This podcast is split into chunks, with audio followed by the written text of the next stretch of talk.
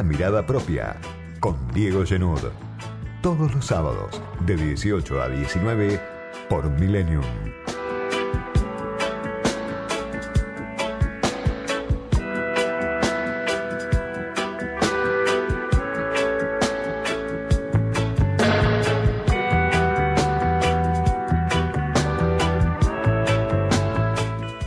Quedó ya muy lejos el Día de la Lealtad, los actos con los que comenzó la semana.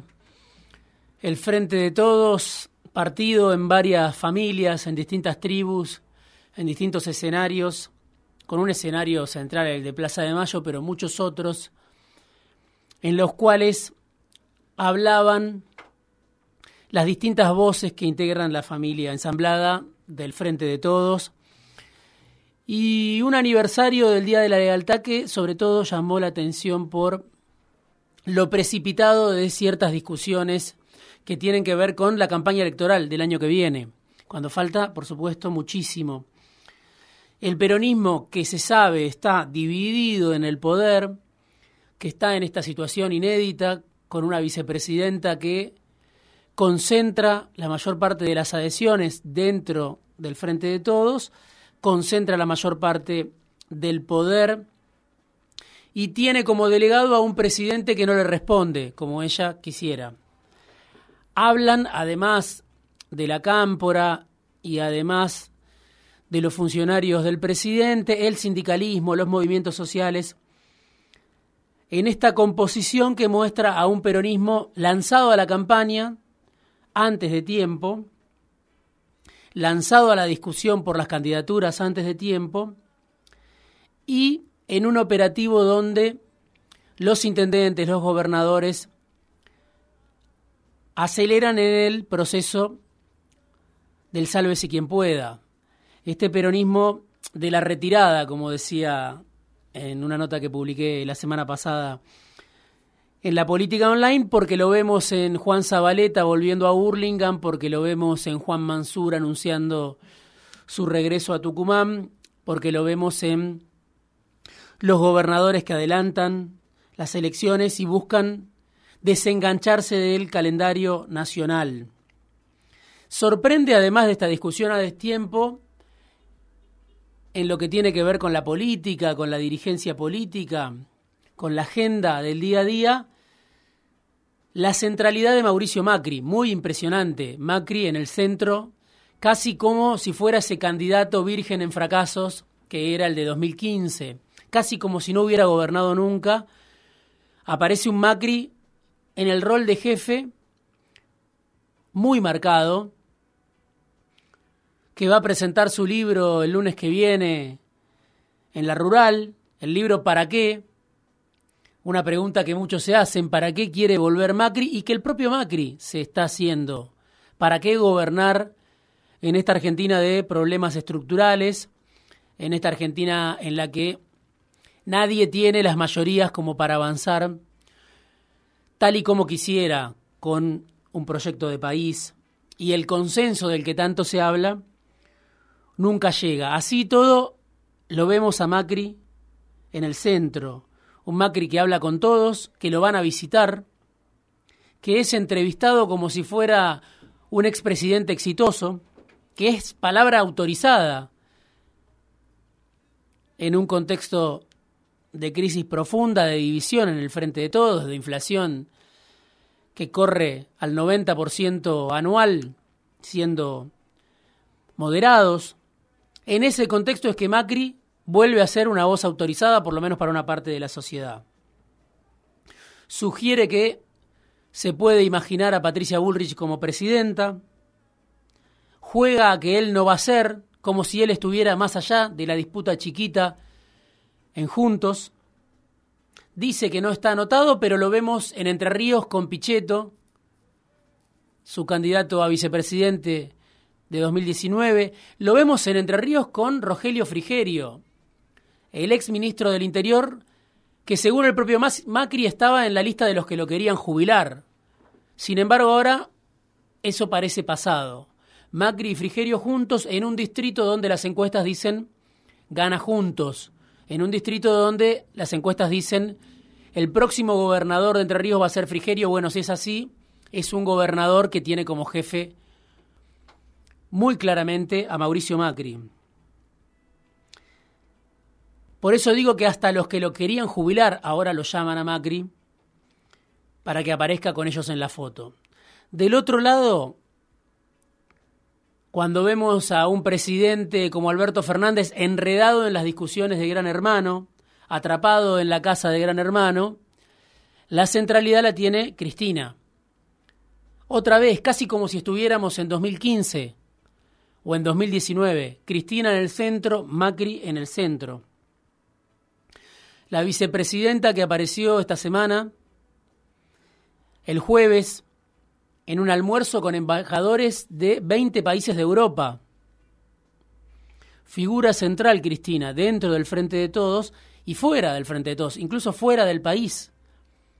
20 embajadores de países de Europa que le piden a ella una reunión. Ahora va a venir al país el secretario general de los países de la Unión Europea, se va a encontrar con Cristina, todo indica.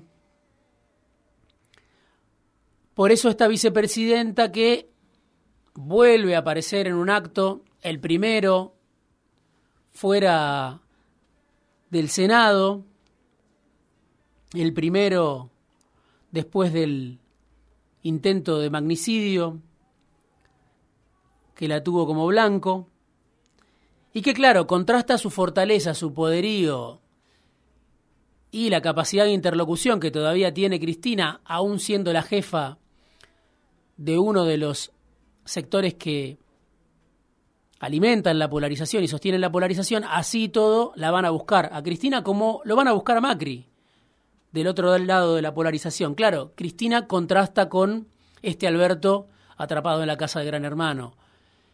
Y Macri contrasta con Larreta, el jefe de gobierno porteño que viene amagando con lanzarse a la presidencia, que dice en las reuniones que tiene en privado que va a ser candidato sí o sí a la presidencia, pero el que lo ven con muchas dificultades para discutir el liderazgo.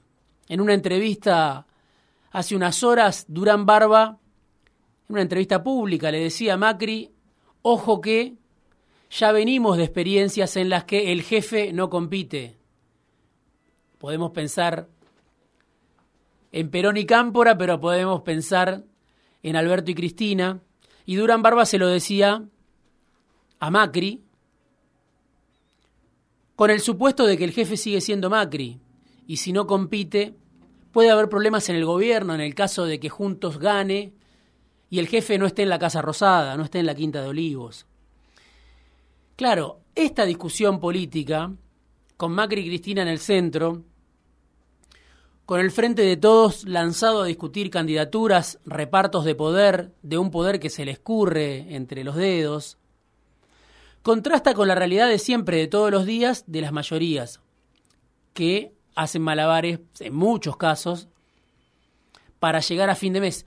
Parece desenganchada la escena de la política de la escena social, de la cual vive la política o depende la política una política que necesita, una dirigencia política que necesita el voto de estas mayorías que están sufriendo para revalidarse como tal en su rol de dirigente. La cierta estabilidad cambiaria de un dólar que dejó de dispararse, el dulce del dólar soja, las concesiones que hace Sergio Massa, los préstamos que llegan, bueno, todo eso va dilatando la realidad de fondo de un país al que le faltan dólares. Se nota en el control estricto a las importaciones. Después de mucho subsidiar a la industria, bueno, el gobierno dice no hay más dólares para casi nadie. Y de fondo, el problema esencial del ajuste furioso sobre los ingresos, las jubilaciones, los salarios estatales, los trabajadores informales, que según los últimos datos son el 43%, según los datos del INDEC, ya en la Argentina, cuatro de cada tres, según el INDEC, trabajan en la precariedad en la Argentina y por supuesto sus ingresos están a años luz de la inflación. Ya hay cálculos de consultoras que dicen, bueno, este año las jubilaciones van a perder entre 20 y 30 puntos con la inflación. Es lo mismo que van a perder muchos trabajadores, incluso del sector formal, que no tienen posibilidad de discutir una paritaria al 100%, como lo pueden hacer algunos gremios, camioneros, bancarios, aceiteros, el sindicato de seguros, sanidad, son excepciones.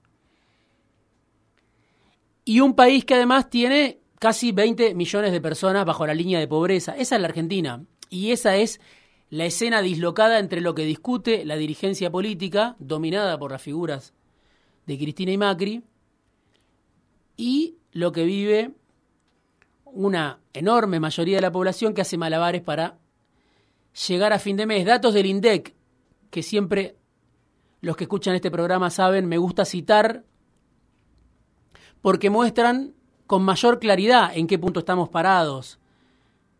La inflación del mes pasado, que fue de 6,2%, quedó atrás de la suba de la canasta básica total y la canasta básica alimentaria, que aumentaron 7,1%. Esa fue la inflación, lo que algunos llaman la inflación de los pobres, 7,1%.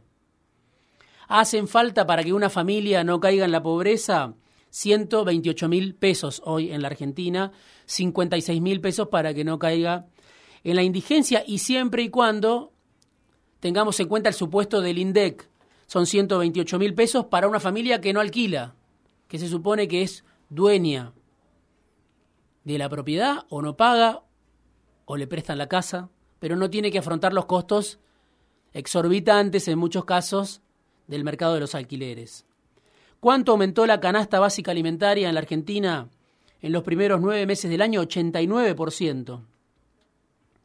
Bueno, esos son los datos que tienen que ver con la realidad de la mayoría. La guerra contra la inflación, algunos se acordarán que anunció el presidente, bueno, fue una de las tantas declaraciones desafortunadas de un presidente que, bueno, tiene enormes dificultades, más allá de que pueda nombrar algunos ministros todavía, para mantenerse en pie como líder en la Argentina. Si es que alguna vez lo fue, creo que a la salida de la pandemia ya perdió esa capacidad. Y en este contexto de una inflación que sigue descontrolada aún con un dólar quieto, de una Argentina donde hacen falta 126 mil pesos para que una familia no caiga en la pobreza, siempre y cuando esa familia tenga la cuestión esencial de la vivienda resuelta. En ese contexto se aprueba o el Congreso va a la aprobación de un presupuesto de ajuste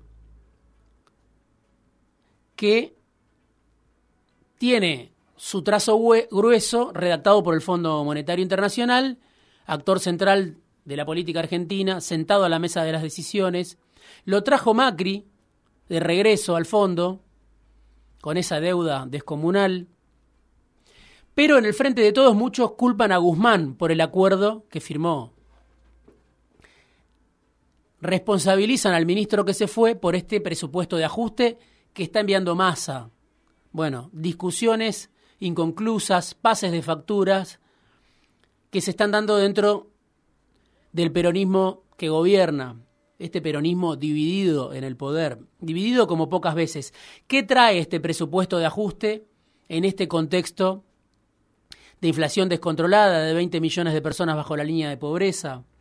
Bueno, recortes muy fuertes en los subsidios a la energía y el transporte, aumento de tarifas, que estaban muy atrasadas, por supuesto, pero como también están atrasados los salarios, los ingresos.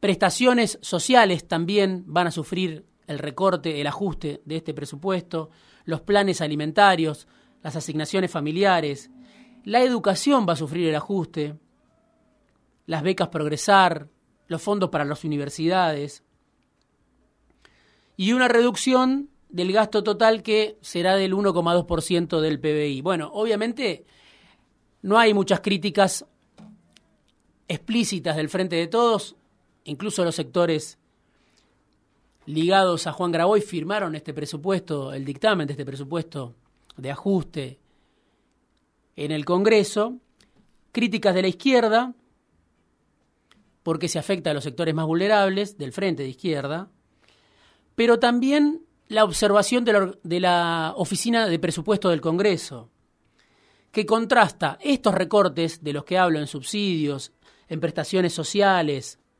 en planes alimentarios, en educación, con una partida que va a aumentar el año que viene los intereses de la deuda. Casi 3 billones de pesos se van a pagar según la oficina del presupuesto del Congreso que dirige Marcos Macom.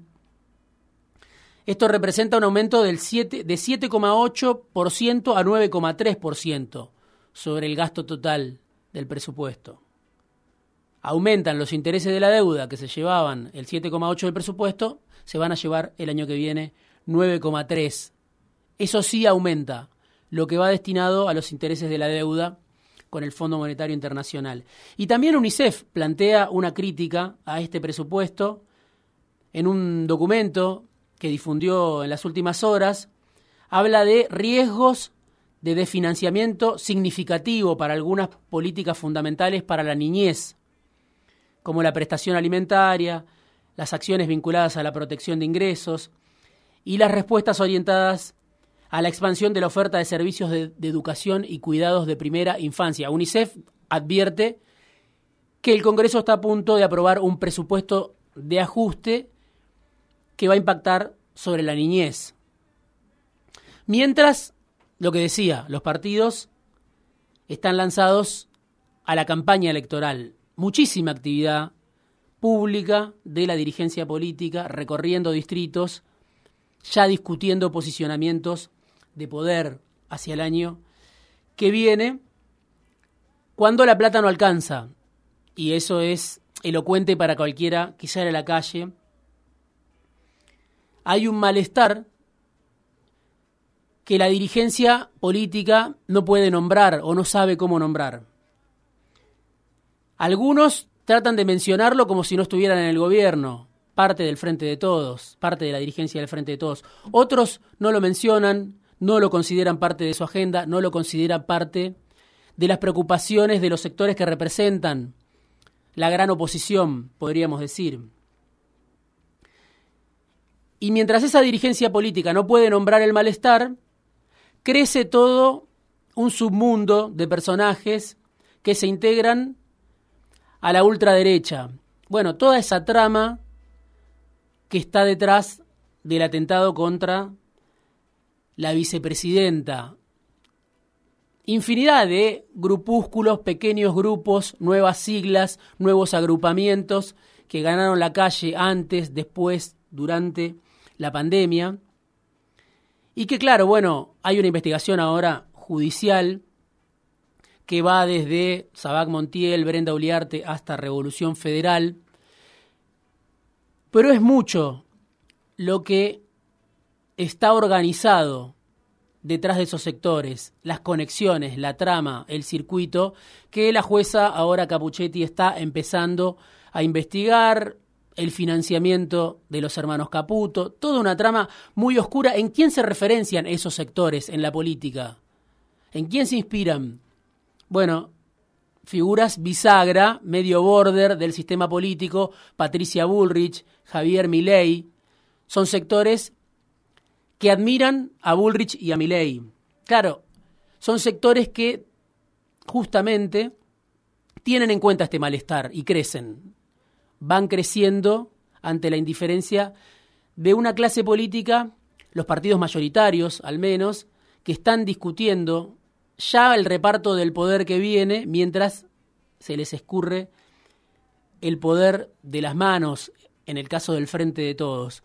Lo vemos muy claramente, va a estar Macri la semana que viene en la rural, ya hace rato que es un personaje central como si no hubiera gobernado. El gobierno y la oposición están lanzados a la campaña, pero claro, si llegara a fin de mes es una odisea para muchos que no tienen la subsistencia garantizada, pensar en las elecciones de 2023 para las mayorías desenganchadas de la discusión política es como viajar a otro planeta.